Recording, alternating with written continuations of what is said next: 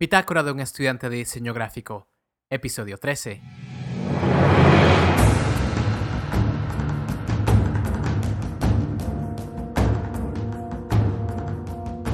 Tu portafolio es donde muestras a futuros empleadores tus habilidades y potencial para realizar el trabajo.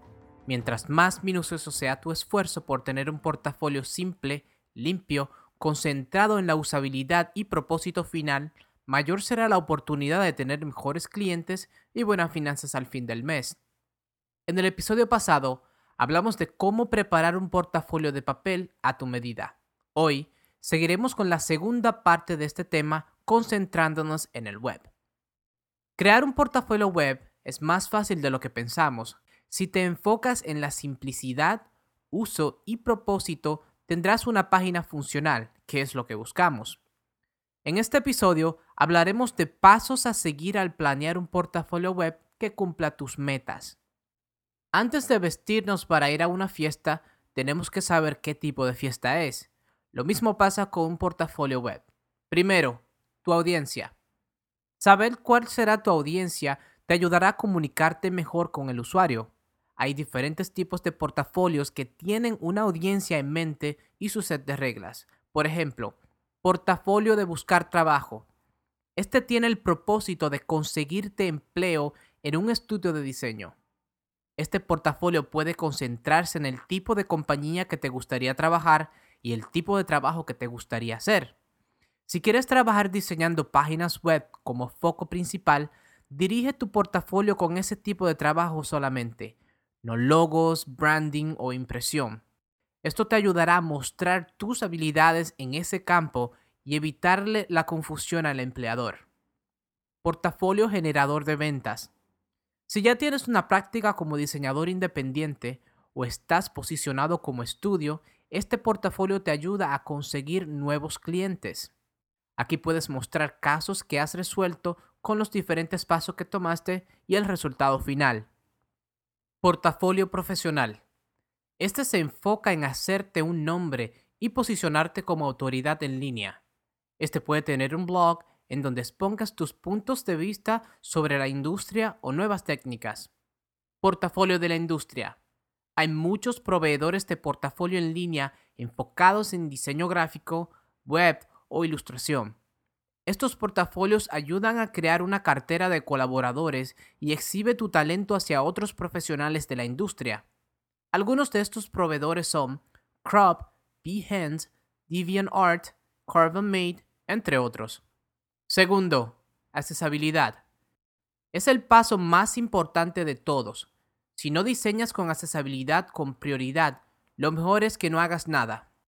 Hay diferentes categorías en cuanto a este tema se refiere. Accesibilidad visual. Siempre ten jerarquía como tu regla principal al diseñar. Para mí, lo más importante en una página web es el branding. Esto le indica al usuario dónde está. Por ende, debe de tener mayor visibilidad entre los demás elementos. Después se le sigue la navegación. Aquí no intentes ser innovador. La gente sabe cómo una navegación trabaja y espera a que todas las páginas funcionen similar. Si empleas navegación complicadas, el usuario puede desesperarse y salir de la página sin cumplir con su propósito. También es súper importante ser lo más simple, limpio y preciso. Sé que quieres que el diseño de tu portafolio sea lo más impresionante, pero recuerda, tu portafolio es para mostrar tu trabajo, no para opacarlo. Como decía Leonardo da Vinci, la simplicidad es la más alta sofisticación. Accesibilidad técnica. Este es el motor de tu portafolio. Diseñalo pensando en tu público. Aquí es donde pensamos en el tipo de conexión del usuario, el tamaño de su pantalla, su sistema operativo, hasta qué tipo de navegador estaría usando. Es casi imposible saber todo esto al principio, pero si empleas Google Analytics podrás tener toda esta información y más. Ante todo, implementa tu diseño usando Web Standards. Para mayor información, visita el sitio w3.org. Aquí podrás saber todo sobre codificar tu portafolio con estándares web y sus beneficios. No hay nada mejor que poder accesar a una página desde tu móvil. trata de nunca usar Flash como tecnología principal para tu sitio. Aunque Flash tiene muchas ventajas entre otras tecnologías, sus desventajas son más pesadas. Optimiza tu página para buscadores. Esto ayuda a ser encontrada y la posiciona en un nivel más alto en la lista de búsquedas.